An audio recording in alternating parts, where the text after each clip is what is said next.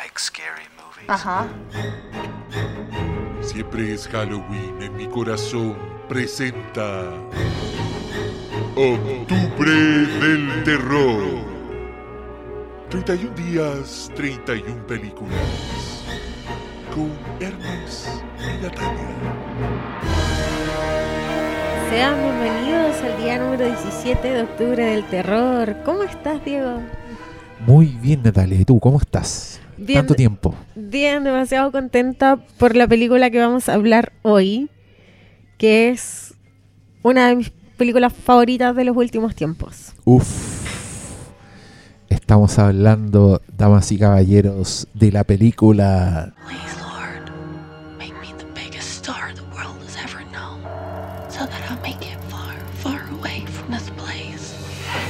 caring for your family during these times is admirable. But you only get one take at this life. If only they would just die. Pardon? Nothing. Pearl, del director Ty West. Buena película. Excelente, ya. Partamos al tiro. Partamos el tiro. Esta película está en HBO Max, así que puede ir a verla si no la ha visto.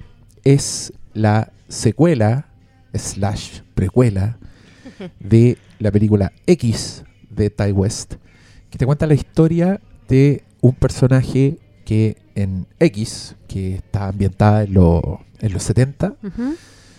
es un personaje de mucha edad, un personaje de edad avanzada.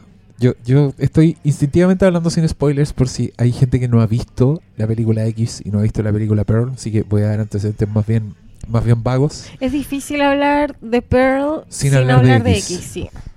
Pero es fácil verla sin haber visto X también, creo yo. Funciona sola. Sí, funciona sola, pero gana mucho si ven X, porque son muy distintas. Además, esa weá me parece fascinante. Yo te digo al tiro que esta, esta dupla de películas, X y Pearl, me parece de lo más interesante y de lo mejor que se ha hecho en el género en harto tiempo.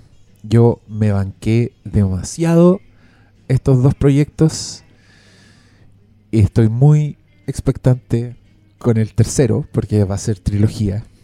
Y lamentablemente mi- mis expectativas están altísimas con esa wea. Tengo, tengo mucho miedo de que no, no, no sean satisfechos. Pero con toda la fe en el Ty West campeón.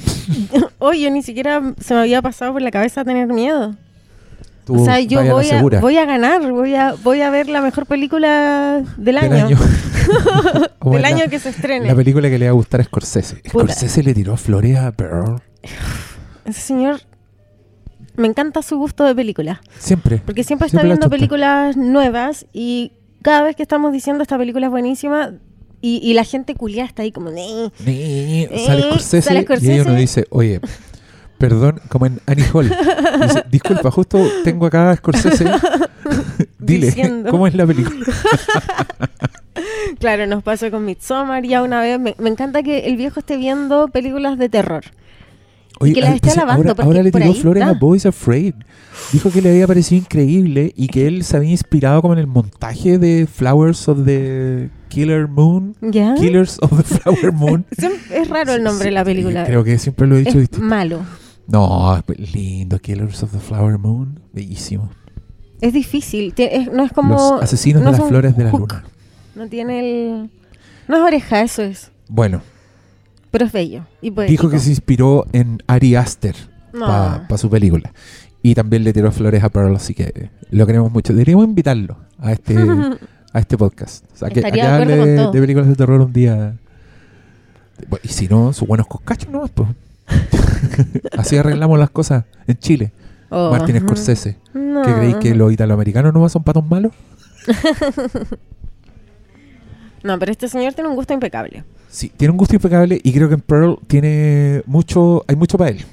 Hay mucho para él. Es una película ambientada en 1918, Ajá, 17, sí. por ahí. Entonces hay mucha inspiración de, en, el, en el cine de esa época. Hay una mirada al cine de esa época Es también. que la trilogía completa a mí me parece que es, es una mirada del cine desde desde de todos sus lados. En primer lugar, por, porque todas están ligadas a, a la producción audiovisual de alguna forma. En X, no vamos a spoilear, pero en X miran el cine de los 70, tiene forma de cine de los 70 X, o sea, es muy parecida a Texas Chainsaw, por ejemplo. Eh, pero al mismo tiempo ellos están produciendo una película porno de los 70. Y en Pearl pasa lo mismo. O sea, en Pearl estamos en 1918, está, el personaje está mirando el cine que se está produciendo en ese momento y también está soñando como, con ser parte de esa producción cinematográfica. Claro. Y Maxine va para el mismo lado, porque Maxine ya es el personaje de X, que se llama Maxine, que es la actriz de la película, y donde ya va a debutar en la industria ochentera del cine. Cáchate. ¿Cachai? Entonces yo creo que toda la trilogía de alguna forma es una mirada súper cinéfila de estos personajes y, y quizás también tiene mucho del autor que está tratando de replicar los estilos. A mí eso me parece fascinante, que no solo tiene una película ambientada en los 70, está hecha con los códigos de los 70 y esta, esta también. O sea, está en el código de, de las, de las películas de principio del siglo XX, con el tipo de personajes, con la estética. Me encanta como esa meta discusión de, de la película, de la obra en general. Sí, tiene, tiene harta conversa con, con harto, hartos clásicos. Tiene conversa con el mago de Oz Sí. también. Puta, sigue un poco también la, la línea histórica de, de Estados Unidos. Pues si Sí. también Pearl es un poco, es como una viuda de guerra.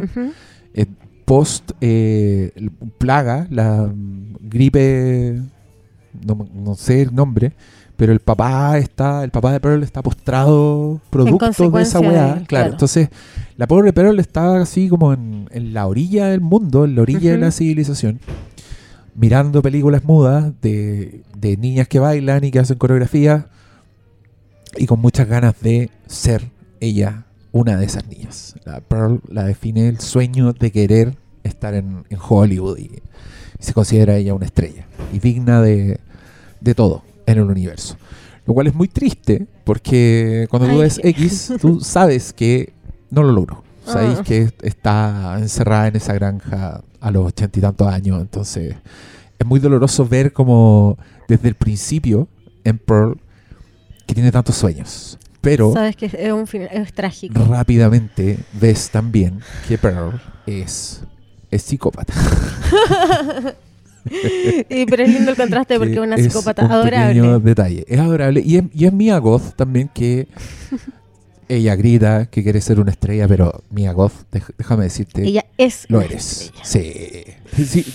Mia Goth es la musa de esta, de esta trilogía. Porque también, digamos, para los que Cuenta no saben, historia. Mia Goth hace dos personajes, tres personajes en, en esta trilogía. Hace a Maxine, que es la, la actriz porno en X, la joven. La, la joven también con mucha- muchas aspiraciones, con ganas de, ganas de estrellato. Es el personaje de Pearl también, a sus ochenta y tantos, con mucho maquillaje, mu- muy, bien caracterizada, increíblemente bien actuada. Sí. Y en Pearl es el personaje en 1918 cuando es... ¿Qué edad tendrá ahí? ¿18? Es Sí, como por un adolescente. Sí, un adolescente entrando, entrando a los 20.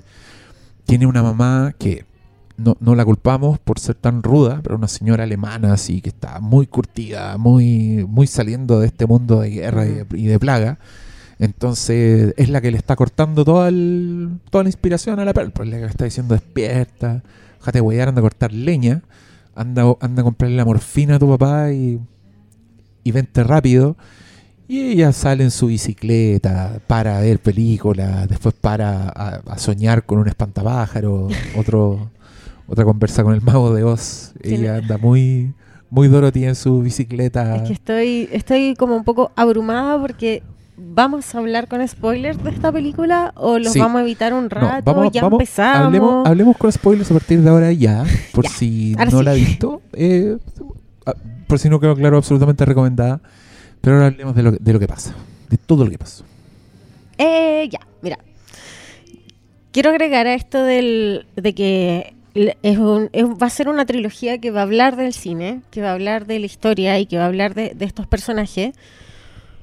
Pero no lo veíamos venir, porque esta película, esta trilogía igual nace de, de la nada. O sea, X es el proyecto y por el éxito y por el enamoramiento de Ty West con, con- con el talento y, y con la presencia de Mia Goth, porque no solo el talento de la actuación, sino que también tiene una cara muy particular, tiene un estilo que es muy propio, tiene hasta un- nació con ese nombre, o sea, ella nació para ser una estrella. ella Me de verdad se llama Mia sí. Goth, me estás jodiendo, ¿cómo, cómo puede ser? Yo haría unos dibujos animados de Mia Goth cuando guagua. sí, sí, absolutamente. Y esta lectura de que se trata del cine y que, toma los estilos y que toma las referencias de las épocas en que se ambientan sus películas, no se puede hacer hasta que sale Pearl. Porque cuando nosotros fuimos a ver Pearl, la, la vimos antes que, que- que se estrenara acá, no sabíamos de qué era. O sea, habíamos visto el cartel, por la tipografía podíamos adivinar más o menos de qué iba. Mm. O sea, no, no de qué iba, sino que cómo iba a ser el estilo, la estética de la película. Que era completamente distinto a, Y a es X. completamente Mm. distinta a X y, y es, y abre con un estilo soñador, colorido. Absolutamente el mago de Oz, pero el mago de Oz en Oz, no el mago de Oz en Kansas. Claro. Eh, y con este tipo de música también, este estilo, música como de... De hecho, eh, como tiene- de tiene- película de Disney Tiene también. el mismo plano. El plano cuando. Que es un plano hermoso, que es cuando Dorothy cae en Oz y está en su. Y se abre la puerta como del granero en el que voló y sale al mundo y el mundo está en colores. Ese plano es igual en Pearl. El, eh, la- la prim- el primer plano de Pearl. Que muy, muy bonito el Mago de Oz porque para hacer la transición del mundo sepia al mundo en colores, el set es sepia. Así de simple. Hicieron un corta. Pintaron el granero sepia, todas las weas sepia, pero cuando abren la puerta dicen colores. Pareciera que es una transición. Bellísimo. Qué lindo. Eh, oye, un- un- una wea que a mí me gusta mucho es que X, a mí me sorprendió. X me, me- me dejó muy contento. Me dejó- Sí. Creo que es la película A24 con hype. así. Es de las pocas que yo la he visto y he dicho, sí. Está, de hecho, demasiado poco hype tiene. Debería tener más hype esta Mm. wea. Es un slasher, pero es un slasher que nunca he visto. Clásico, es además. una versión de la masacre de Texas, es una versión de Viernes 13. Pero lo- los villanos, nuestro, nuestra asesina, es Pearl a los ochenta y tantos años. Es, es la villana y es completamente creíble.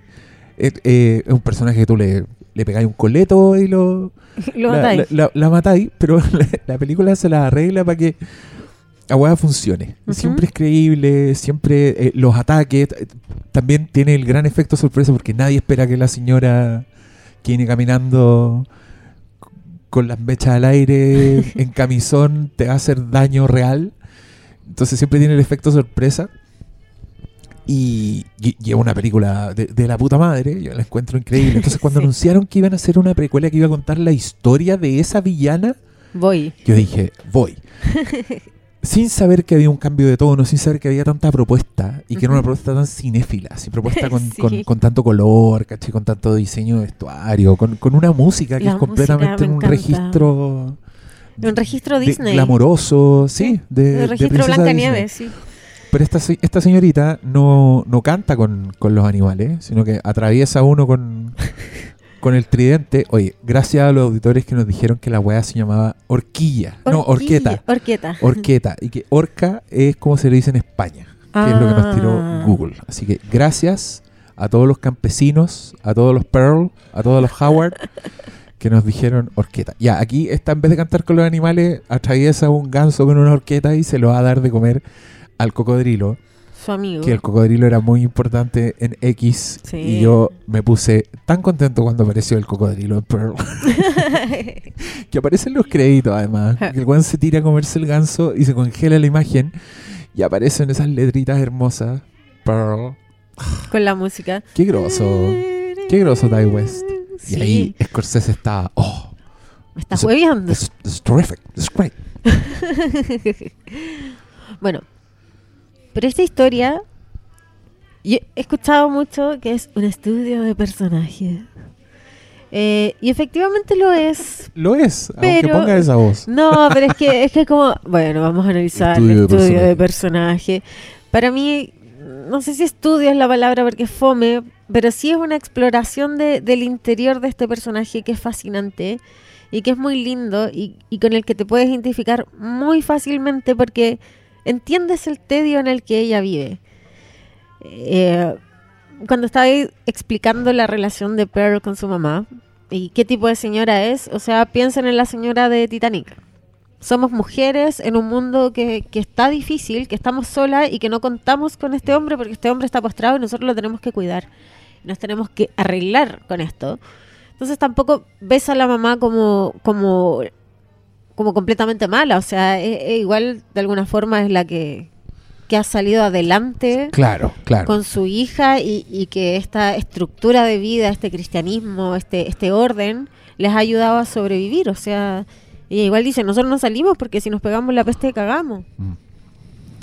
Y- pero Pearl, una niña absolutamente soñadora que está que está bailando, que, que- que parte de la película con ella probándose vestidos antiguos de la mamá y está haciendo unas actuaciones para un público que ella imaginario. Y la mamá ve una amenaza en este espíritu soñador de Pearl. Lo ve como una amenaza a su propia sobrevivencia, la de su familia. Y, y claro, es parecido en ese sentido a la, a la relación de Rose con, con su mamá. O sea, e- el espíritu, ese fuego que come a Rose, como lo explica tan hermosamente Leonardo DiCaprio. Enamorada de las mujeres. Otro amigo de Scorsese, Otra amiga. hablando cualquier wea. No, pero, pero es lo mismo también. La mamá está viendo en su hija la amenaza de, de la extinción de su propio bienestar. Y, pero ambas son personajes rebeldes que, que no quieren esto. Eh, lo que hace es soñar todo el tiempo despierta que sale de esa granja. O sea, ella lo primero que, que, que tiene como meta en la vida, o sea, antes de bailar, antes del cine, es salir de la granja. Ya no quiere vivir ahí, no le gusta, no le gusta su madre, no le gusta el- las responsabilidades que tiene. Ella está podría de, de tener que dar comida, tener que lavar cuestiones, de hacer la cena todos los días, de enfrentarse a la pobreza, ta- trata de ser pobre, en ese sentido igual es, es bien mujercitas, eh, Sí. es las hermanas quejándose, ¿por qué nosotras somos pobres? Mm. Y Pearl está casada con Howard, que no lo muestran porque él va a la guerra, pero sí aparece en X. O sea, sabemos Vaya- que eventualmente aparece, va a volver de la guerra. Si pones atención. Porque está buena el ejercicio de verlas las dos pegaditas juntas, ojalá el mismo día, o, o bien cerca una de otra, porque los detalles saltan más a la vista. O, o al menos moléstate en recordar los nombres de los personajes, Sí. cachar bien esa dinámica. Y, y también tiene esta relación de estar mirando para el lado a través de dos, de dos elementos, que uno es la cuñada, es, que es la familia de Howard, Mm. que tienen una mejor situación económica y que Pearl claramente se había casado con él para, para salir de esta cuestión y la guerra po. le funa Le ese panorama, le sí. funa ese panorama. Y, y la familia de él es como ya, bueno, eres la esposa de, de mi hermano y de mi hijo, porque la mamá también está involucrada, pero ellas son más cuicas, po. Claro. Van Y- con vestidos bonitos a, a dejarle comida. Que le llevan comida, que la vieja no quiere aceptar porque se ofende. Pero para pa, Pearl es definitivamente el mundo, era, el, era su trampolín para salir de ahí, este weón, Claro. que la guerra le les cagó la onda. Y la otra ventana que tiene Pearl para soñar y que también a mí me gusta esa reflexión porque es del cine. Pearl cuando va al pueblo eh, aparta, no sé, dos centavos y va al cine y ve películas y las mira eh, maravillada. Con mascarilla. ¿Te acuerdas? ¿Te acuerdas? Sí. Yo no sé si tú te, tú te ahí, tuvo un poco de contexto, pero nosotros esta película la vimos cuando viajamos. Y cuando nosotros viajamos fue justo, fue como una semana antes de que en Chile dijeran ya no tienen que usar mascarilla.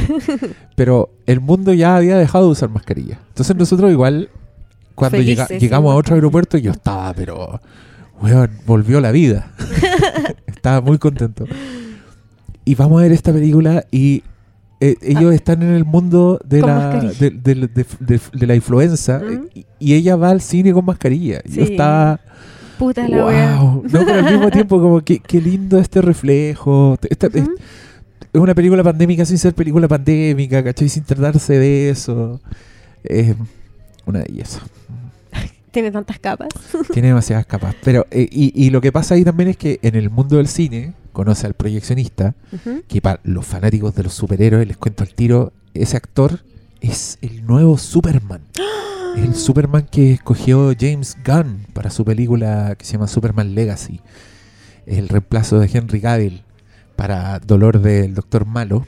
El dolor de todos, están todos quejándose. No, sí, pues sí. Superman vivirá para siempre. Era obvio que lo iban a cambiar. Me da lo mismo. Perdón, Doctor Malo. Pero es bacán porque pueden ver el registro, pueden ver su pinta. Es muy, es muy Superman. Sí. Y, y él igual es un poco frescolín, entonces como que se aprovecha del interés de, de Pearl en, en el cine y la lleva al- al- a la cabina de proyección y le, lo- le- la invita a, a que vaya a verlo un día que le va a mostrar películas. Y ya lo va a ver y ella le muestra, él lo que le muestra son tempranas películas porno Me encanta, con me encanta otro ese paralelo. puente me con. X, porque después vaya a ver el personaje de Pearl anciano reaccionando al, a, A lo lo- a los cineastas porno. Claro. Y, y- y se resignifica completamente ella mirando por la ventana, viendo lo que están filmando. ¿cachai? Claro. Que en, X igual funciona muy bien, porque ahí lo interpretáis como esta falta de cariño, este recordar la, la vida, la, juventud, pasión, claro. ¿cachai?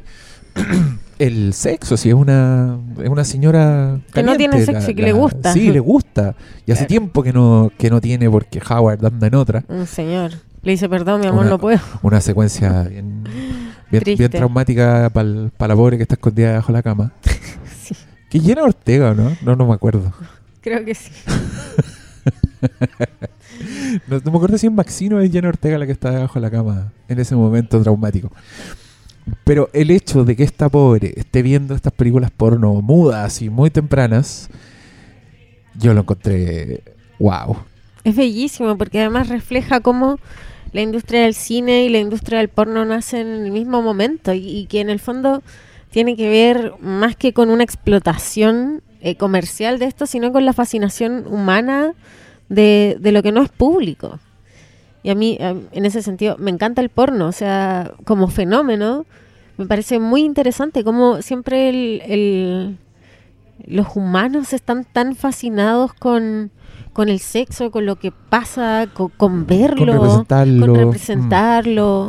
Eh, entonces siempre el arte y el cine no se queda afuera, representa la sexualidad humana de alguna forma y, de alguna forma también siempre es un poco más escondida, un poco Mm. más tabú y, y más mal mirada, como este arte es inferior. Porque claro, están las películas en Es cine que están es proyectadas tabú, gigantes claro. y están estos rollos que se andan pasando entre ellos y es como, ya mira esto, mira esto, El ahora, ahora sí. Mm. Claro. Sí, el- la presencia de este señor Superman es el gatillante final, Ajá. porque ella como que vuelve a ver esta luz de esperanza, este weón me va a sacar de acá, ¿cachai? Y ella lo ve como... Puta, es, es- es triste porque lo ve como cercano al cine igual, ¿cachai? Sí, Dice este ella, weón, ella cree que... está un paso más cerca del cine porque, porque se mete con el proyeccionista, la weá ordinaria, con el portero. el que le cortó la entrada. Pero, No, ella, lo, pero pero ella que- lo ve como una luz al final del túnel. No, Entonces, pero ella, él igual la engrupe, pues le dice, yo quiero ir a Europa, quiero hacer estas películas, porque estas son el futuro. Sí, tienes razón. Él está interesado en entrar en la industria de- del cine erótico. El en Europa El sí, factor. el factor X. No, el factor. que me, me acordé de ese meme del, del Adam Driver con Beatle, así como. como un, un chanta. Este weón es chanta. Es si te dice todas esas chanta. weas porque se la quiere comer nomás. Entonces, y, y después me da risa porque apenas cacha que. Igual, igual pareciera que va bien encaminado, pero se espanta cuando ve que la Pearl est- está toda intensa ahí, toda. Ya le está diciendo te amo, ¿cachai? Como que se muestra muy. Es que Pearl está dispuesta a todo con Está tal de salir de su granja. sí. O sea, su amor por Howard no es tal en el momento en que ella se engancha rápidamente y ni se acuerda de Howard No, cuando lo conoce. Mm. eh, con el mismo hecho que no le tiene tanto cariño a la familia. No se acuerda de Howard como, ay, mi marido que lo extraño. Se da a entender de alguna forma que nunca vivieron juntos. Que, Sí, pues nunca que fue alcanzaron como a- una promesa de matrimonio y se alcanzaron a casar, pero ahí azota la guerra y él se va. Y, y eso es aún más doloroso cuando te acordáis de cómo está esa pareja en X Sí. y cuando ves cómo terminan en Pearl. Porque la última escena de Pearl debe ser una, una de las weas más memorables que existen. Por algo esa carita sonriente No. de mujer que está palperal de la Mia Goth, que también es legendaria porque al parecer el Ty West tenía que decir corte cuando ella son- le sonríe a Howard que llega a la casa de la guerra, así como mi amor, he vuelto, y se encuentra con su mujer sentada a la mesa con dos cadáveres. Y ella le sonríe y su sonrisa en verdad es un rictus y, y pasa el tiempo y Ty West no dijo nunca corten y eso fue lo que Mia Goth hizo cuando no le decían corte, sostuvo el rictus mucho rato y Ty West pone los créditos finales encima de esa cara. Y que dura muchos minutos. Es el, el final y es un final así Inquietante. absolutamente wow. Qué final. Porque que creo, que creo que te arma un poco. Porque no necesitáis no necesitáis otra película entre medio.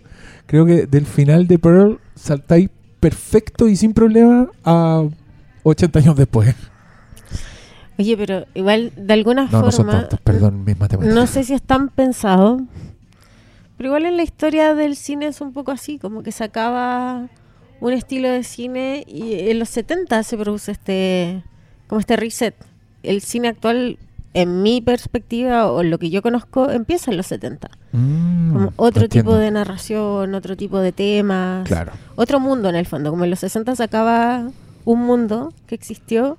Y en los 70 igual empieza el mundo que vivimos ahora, creo yo. Bueno, en el, en el ciclo que vimos, donde íbamos viendo películas por, por todas las décadas, obviamente hay, hay varios saltos cuánticos entre década y década, entre película y película. Hubo un montón de películas así innovadoras que hicieron weas por primera vez. Pero yo creo que lo dije mucho en el ciclo, cuando llegamos a los fines de los 60, cuando llegamos al bebé Rosemary, Ujú. yo dije, Aquí entramos a la era contemporánea. Sí. Aquí, estas son las películas que vemos hoy día, hasta el día de hoy. Bueno, no, no, quizás no estrenada en el cine a nivel masivo, pero sí, ese, ese es el tipo. Personajes muy humanos, un realismo, un registro distinto en las actuaciones, un otro tipo de historias, como unas weas, weas más íntimas, ¿cachai?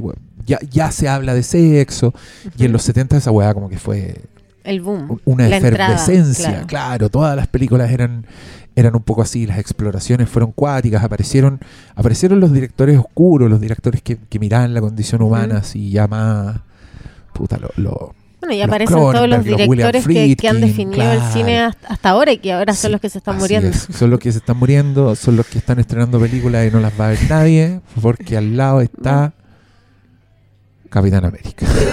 Ojalá estuviera Capitán América. Scorsese está- dice esa weá y todos se enojan con Scorsese.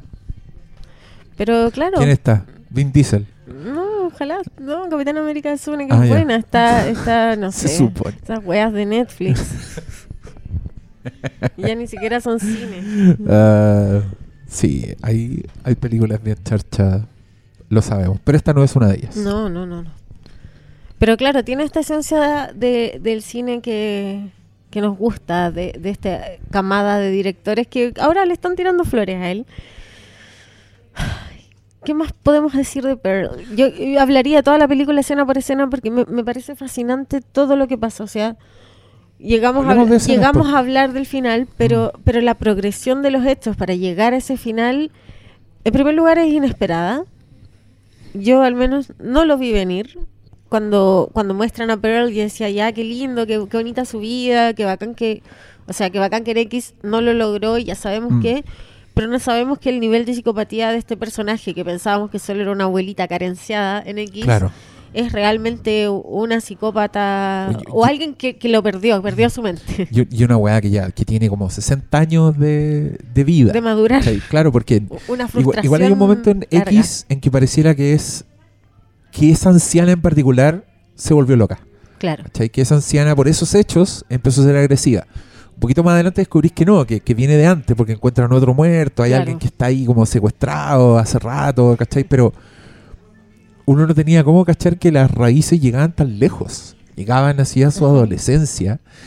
Y, y- y es bacán esa progresión porque el momento, el, el primer muerto, que, que es, el, es, el, es el Minoco, ¿no? Es el Superman. Sí. ¿O mata a alguien antes? No. No me acuerdo. Cuando llegáis ahí, puta, es un camino demasiado inevitable, encuentro yo, por lo que hay visto en la película. Así, en la película también se dedican a mostrarte que su personalidad igual es destructiva.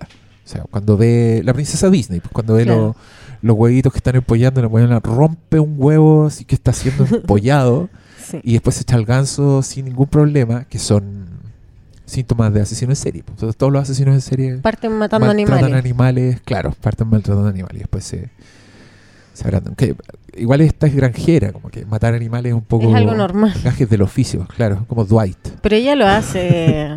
No, por, no lo hace para sí, ir a hacer no la lo hace, cazuela. no es exacto. Lo hace de frustración, No es- o sea, no ella va a descargar es- su es de frustración. frustración con los animales. Pero ella tiene un sueño. Te- eh, o sea, te- Ella, ella tiene, ¿cómo? iba a decir Taylor Swift. eh, No, No, no es Taylor Swift, Pearl tiene Pearl. un sueño. Y, y su sueño es ser. No es actriz, ella quiere ser una Quiere ser bailarina, Quiere sí. ser bailarina. Y ella quiere ser estas, estas follies que estaban bailando Claro. adelante. Y sueña con ser una estrella. O sea, no tiene sueños pequeños. No, qui- no quiere llegar No. a. Ni, ni tampoco quiere trabajar mucho. Quiere, quiere que la descubran en la primera audición. Claro, Y cuando eso no pasa, se, se frac- se termina fracturando. su alma. De, de ahí no sale, pues. No. No, es que hay un momento en que ella empieza, todo se empieza a desmoronar en su mente y, ahí ya no para la película. O sea, no para las muertes, no para la frustración de Pearl, no para el camino de la locura de este personaje, que a mí me encanta que después de la audición y que llega la, la cuñada a hablar con ella, Pearl ya tú ves que perdió todo pudor que ya no le importa esconderse, porque ella sí se esconde mucho, esconde mucho su, su locura, porque ella de alguna forma se da cuenta que, que es distinta, que no es solo que su condición Hay económica, algo que está mal en mí, ella dice ella. sabe que algo está mal en ella, sabe que no encaja, sabe que no es como el resto, pero hay un momento en que pierde el poder, que la amiga le dice, cuéntame, háblame aquí como que yo fuera Howard. Todas las cosas que me quieres decir, dímela. Y, y ella muy polite, muy nice, tratando de, de escuchar a su amiga, de apoyarla, también muy incómoda. Y Pearl se manda un monólogo enfer- enfermísimo, donde tú te das cuenta de los niveles, más allá de los hechos, Sí. del nivel de procesamiento que hay en su mente de los hechos. Mm. O sea, donde te das cuenta que ella no está entendiendo que lo que está haciendo está mal, donde bota toda su frustración, donde... No sé, donde de no, verdad... No tiene esperanza, el futuro no, no. existe. Claro. Qué- Y- qué y- y terrible es un gran momento. es- es un- y ese es un plano largo también, donde este otro dejó, dejó que se luciera su, su musa. actriz, Esta sí. película está hecha para ella de, de- de muchas formas. Yo creo que si, si el weón no, la- no lo hubiera conocido, como que no hubiera cachado la- su- sus capacidades, no existiría Pearl. Y, y me encanta que se hayan lanzado porque hicieron X y, y creo que rápidamente empezaron a hacer la, la precuela. No, no, no, no sé si esperaron el éxito de, de X. Y, y Ty West igual es un director que está acostumbrado al, al bajo presupuesto. Si igual Ujú. nunca ha hecho una película muy, muy A. Entonces, justamente de esa, comillas, pobreza, dijeron, estamos aquí, tenemos esta granja, démosle. Y también se aprovecharon de la, de la pandemia. También fue por eso, fue porque est- estaban como encerrados, entonces ya, démosle. Y avanzaron con esta wea. Después se lanzaron con, con me- Maxine, pero me encanta que esté coescrita por Mia Goth, porque te demuestra que, que ella está absolutamente metida en su personaje, que se preocupó de entenderlo. Entonces después, cuando un personaje está tan bien construido, me imagino que el proceso de escribir una nueva historia con el mismo personaje ya tiene mucho avanzado, porque podéis adivinar más o menos para dónde va, cómo va a actuar, cómo va a estar en cada ante cada situación. Podéis adivinar un- personaje que está bien escrito. Y me gusta que Mia Goth haya cooperado en esto porque me parece que ella es parte de la construcción de Pearl, es parte de, su personaje. O sea, el personaje no existe sin ella. Y, a ambos niveles, o sea, a nivel actuación y a nivel entendimiento del personaje que después lo puede concretar en, escritura. tremenda construcción de personaje. la escena de la audición es increíble. Sí. Es, es devastadora, además. Es que es terrible porque el contraste entre entre la esperanza de Pearl y todas las fichas que le pone esta audición es es que la, es la audición más penca que te puedas imaginar, que eso es lo chistoso, porque es una, es una audición para participar de la obra de la iglesia. Y que va a ser una obra itinerante, que la van a mostrar por muchos lados, pero igual es una obra de la iglesia. Y ella le pone todas las fichas de su futuro a esto, y ella está como, tengo que hacerlo. Y, y lo está manifestando en un nivel de, lo en voy el, a en lograr. el mundo onírico, pues si vemos la secuencia en su cabeza, y es un musical muy montado, muy hermoso, con guerra, ¿cachai? Donde me encanta. condensa como el mundo de Pearl, ese Ajá. musical, y después ella es descartada. Simplemente le dicen, no, necesitamos a alguien más American, americana. alguien más, más gringa. Necesitamos una Miss Americana. que Necesitamos una rubia de ojos azules. Claro. Y, Y que- ella dice, pero ustedes no entienden. No, tú no entiendes. es que yo tengo que hacer Que esto. vean la weá que está en mi cabeza, por Soy una favor. estrella. ¿Cómo no vieron? ¿Cómo no vieron ese tremendo talento? No, pero es que igual, igual es bacán porque se molesta en hacer el rechazo, igual mirando a- al cine otra vez, ¿cachai? Otra vez está mirando el cine. El cine ha tenido una fascinación histórica por las rubias, por los personajes, y, y no estoy en contra. O sea, yo creo que lo he dicho en otros podcasts, a mí me gusta mucho que las rubias de ojos azules estén en las películas solo por una weá cromática. ¿Cachai? O sea... Solo por, por enriquecer la paleta. Solo por enriquecer la paleta, por poner con- contrastes, ¿cachai? Yo no veo esta weá como, ay, es que el modelo de belleza hegemónico es así. No, o sea, yo creo que los directores, los directores de foto, eh, las personas que les gusta eh, el arte, porque el cine es un arte y es un arte visual, la rubia de ojos azules te funciona perfecto. O sea, funciona en contraste, contrasta bacán con el rojo, contrasta bien. Se, se ven en, la, en las sombras, ¿cachai? O sea, el vestido blanco y el pelo rubio es un contraste hermoso en, en- en las escenas nocturnas, por ejemplo. Brillan, resplandecen en blanco y negro las rubias. Resplandecen Mm. en blanco y negro. Entonces, entonces igual me gusta que yo al menos veo esa observación en ese casting. Y al mismo tiempo veo que, que cuando ella está imaginando este montaje en su cabeza, que ella está bailando, está haciendo esta, esta representación con la guerra de fondo, y igual veo que la industria del entretenimiento se forma mientras están pasando cosas horribles en el mundo y al mismo tiempo está hablando de ellas, ¿cachai? O sea, tenemos películas de guerra, tenemos películas de pedófilos, tenemos películas de las cosas más terribles que pasan, pero igual es una industria del entretenimiento. Y, No, y que históricamente ha tenido su boom en épocas de grandes crisis. Sí, como, como Justamente. La, la comedia gringa se, se levantó después de la Gran Depresión.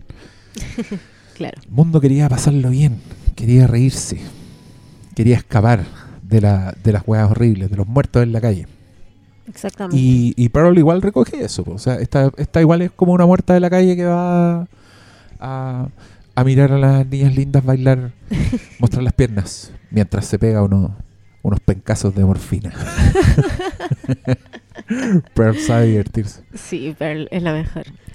Eh, bueno, y, y después de esto ya cae en la locura. La, la escena es increíble, es incómoda. Después ella sale y prácticamente está vomitando de, de dolor, porque es el dolor más grande en su vida haber sido rechazada en la primera, en la, en la primera audición que hace. Y que para más remate lo logra la amiga. La O sea, o sea, la cuñada, es igual es su amiga. Ella Sí. le dice, somos amigas. Es que ella estaba nice porque Ah. su vida es fácil. Entonces, le es muy fácil ser, ser buena. Em, pero para colmo, le pasa esto: que la cuñada logra el personaje y después es la misma que la va a consolar. Y, y Pearl también es engañosa porque en algún momento le dice, ¿lo conseguiste? Y la, la otra se hace la loca. Le dice, como, "Mm, dime la verdad, si no me voy a enojar. si no voy a enojar mientras Sí. afila el hacha. Ah. y bueno, de, de ahí a los hachazos, un paso. Un monólogo. Un monólogo. Pobrecita. Pobre Pearl. Bueno, y Que después... heavy igual, creo, creo que eso es, es testamento de, de Mia Goth igual, que uno diga pobre Pearl. En, en ambas películas, si igual en Sí, ambas te da, sí, en ambas da- lástima este personaje genocida decapitador. Ah, qué lindo es el género del terror. sí, es bellísimo. Pero... mm, Pero nada, igual me gusta también como cómo muestra el enfrentamiento de Pearl con, con su realidad diaria, ¿cachai? O sea, la, lo que hace con su papá, ¿cachai? Ella lo quiere mucho, pero está podrida del peso de tener que cuidar a alguien que, que no puede hacer nada. O sea, tienen que bañarlo, tienen que alimentarlo, tienen que cambiarlo de ropa, vestirlo to- todos los días. Este ciclo sin fin del, del cuidado. Y el tedio que produce como también te va volviendo loco esta cuestión. O sea, les pasa a las madres cuando tienen hijos y, y están como en un estado de locura, depresión postparto, qué sé yo. Y le pasa a la gente que, que tienen adultos mayores, por ejemplo, a su cargo, o hijos con necesidades especiales. Que, que está este contraste entre el amor que ella le tiene a su papá, que lo quiere mucho, le da besitos, pero, pero al mismo tiempo quiere deshacerse de él porque tiene su vida. Y, y es terrible. Es terrible. Sí, eh, se, se ajusta también a la máxima. Las grandes películas de terror son también grandes dramas. Sí, Pearl es un gran drama también. sí. Y bueno, al final la vemos descender a la locura, quedarse completamente sola en su granja. Llena de muertos, tiene muchos crímenes que encubrir. Muchísimos, o sea, Y tiene la cuñada, que, tiene el minito del cine, tiene La la, mamá, mamá, el papá. el papá. El ganso, el- los huevos empollados. Uh, claro. Tiene, tiene, tiene toda esta gente que encubrir y Howard llega un poco a eso. Y aquí, por eso yo te digo también que no me cuesta llenar el vacío, no me cuesta entender que este weón llegó lleno de culpa, que seguía sintiendo amor por Pearl, ¿cachai? Que eh, entendía, se, se sentía un poco responsable de esto que pasó y, y- y aceptó a esta mujer con esta, Esta con esta psicopatía. psicopatía por el fin de los tiempos. Es que es terrible. Uno teme el momento en que llegue Howard. Porque ella muchas veces ve el fantasma de Howard. Lo ve llegar, sí. No sí. es físico, pero es como que ve un, un soldado y ella piensa que está, está fantaseando con Ve el en el momento en, camino. que él vuelve, pero también en el momento en que encuentra al otro minito está temiendo que vuelva. Claro. O sea, transita por esos dos lados. Y también tiene el momento en que le, le echa una foca al, al espantapájaro. ¿Te acordáis? que Sí, le da un beso sí. al espantapájaro y después como que se lo... Dice, se, "Oye, yo se lo casada". frota y de repente le para los carros. ¿Qué te crees? ¿Qué te creí? ¿Vais Soy una tirando las manos? casada. ¿Búa? ¿Degenerado? No, no es Búa. No. Es de otra película. Hay algo en común. Eh, pero eso, me, me gusta mucho cómo, cómo lograron conectar las dos películas, cómo lograron conectarla con la historia del cine, cómo la tercera parte de la trilogía va a estar en el mismo... Va a ser las mismas observaciones, pero de otra época. Y estoy muy ansiosa por ver qué va a pasar. ¿Y qué, tipo, qué tipos de terrores va a tener también? Porque los terrores son bien distintos en ambas películas. Mm. En uno es bien Texas Chainsaw, en el otro es más un descenso a la locura, una psicopatía así desde en, en primera persona si queréis. Ajá.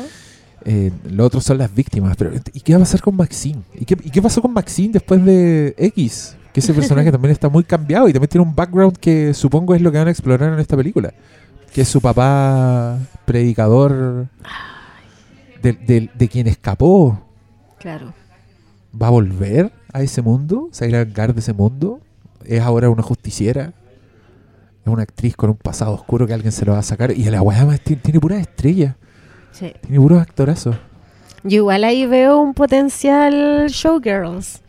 Yo Ah. creo que va a tener demasiado showgirls. Creo que esa va a ser el, el, el tono, porque igual el personaje de Maxine no es no es educada en la escuela de teatro precisamente. Hay una, una precariedad ahí. Y al igual que en Showgirls, que es el ascenso de, de Naomi Malone en este mundo tan hostil también.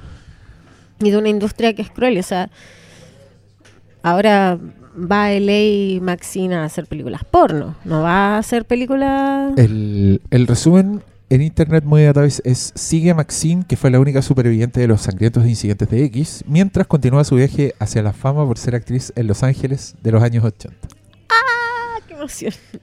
Y el elenco de esta película, para que vayan cachando, está Kevin Bacon. ¿Viste? Elizabeth un- de Vicky, Giancarlo Esposito, Bobby Cannavale. Ay, es ¿Cuál es bacán ese weón. Es un weón que siempre sale en comedias, que tiene como cara de italiano, que parece como un dibujo animado. Actúa Michelle Monaghan. Bien, ya. De allá somos. Todas las fichas, todas las fichas puestas. Pearl, gran película, absolutamente recomendada. Si alguien no la ha visto, hágalo ahora mismo y vean X. Nada, fascínense con este mundo porque es- de verdad es un mundo muy fascinante y, y yo creo que a cualquier tema que tú conozcas le podís, le podís agregar la lectura porque es una película compleja. O sea, yo me imagino que si así un podcast con la Fer tendría mucho que decir sobre la psicología de Pearl, sobre la psicología de Howard, porque igual Sí. Digo, Howard tiene que haber llegado roto de la guerra.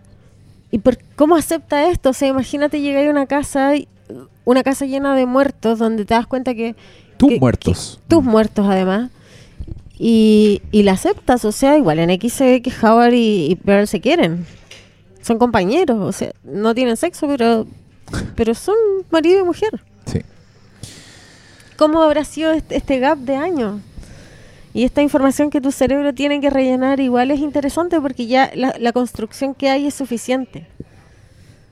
No, una, una maravilla, de verdad creo que es una película, si bien es muy celebrada, igual creo que es subvalorada en el sentido de que no, no se reconoce la cantidad de, de análisis que se pueden hacer a partir de ella, todas la- las miradas que tiene. Ninguna, ninguna nominación a premios de actuación Nada. fuera del nicho, Nada. lo cual es una vergüenza, pero es un poco una maldición del, del terror. Si actúa increíble en una película de terror, Lo mismo. Sí, qué, Sí. qué pena. De hecho, ese era mi Oscar para ese año. Yo quería que Pearl ganara Eh. mejor película, mejor guion, mejor No, dirección, mejor una- dirección de arte. Ni una nominación siquiera. Nada. Nada. Scorsese mejor está ahí amurradísimo viendo las nominaciones. Viendo cómo ganaba premios Everything Everywhere All at Once, que no tuvo ni un Eh, ni una flor de parte de Martin. Ese es el parámetro. Si te piropea Martin, sí, está, es porque estás bien. Sí. Si no, es porque no pasa nada. Porque obvio que la vio, pues si el señor ve de todo. Lo ve todo. po. Obvio. Y él Al decide dónde tira las duerme. flores Sí. y las pone en el lugar correcto porque esa weá no se merecía nada. merecía ir a la basura. Ah, ya, haciendo enojar a los auditores, nos despedimos hasta mañana. Que yo quiero adelantar esto. Yo tenía muchas ganas de incluir una película de superhéroes en octubre del terror. y estuve mucho rato pensando. ¿qué película de superhéroes podríamos incluir en octubre del terror? Y la respuesta no sorprenderá a nadie, porque es súper obvio. Pero nos vemos mañana con ese gran superhéroe. Adiós. Hasta mañana. Dog.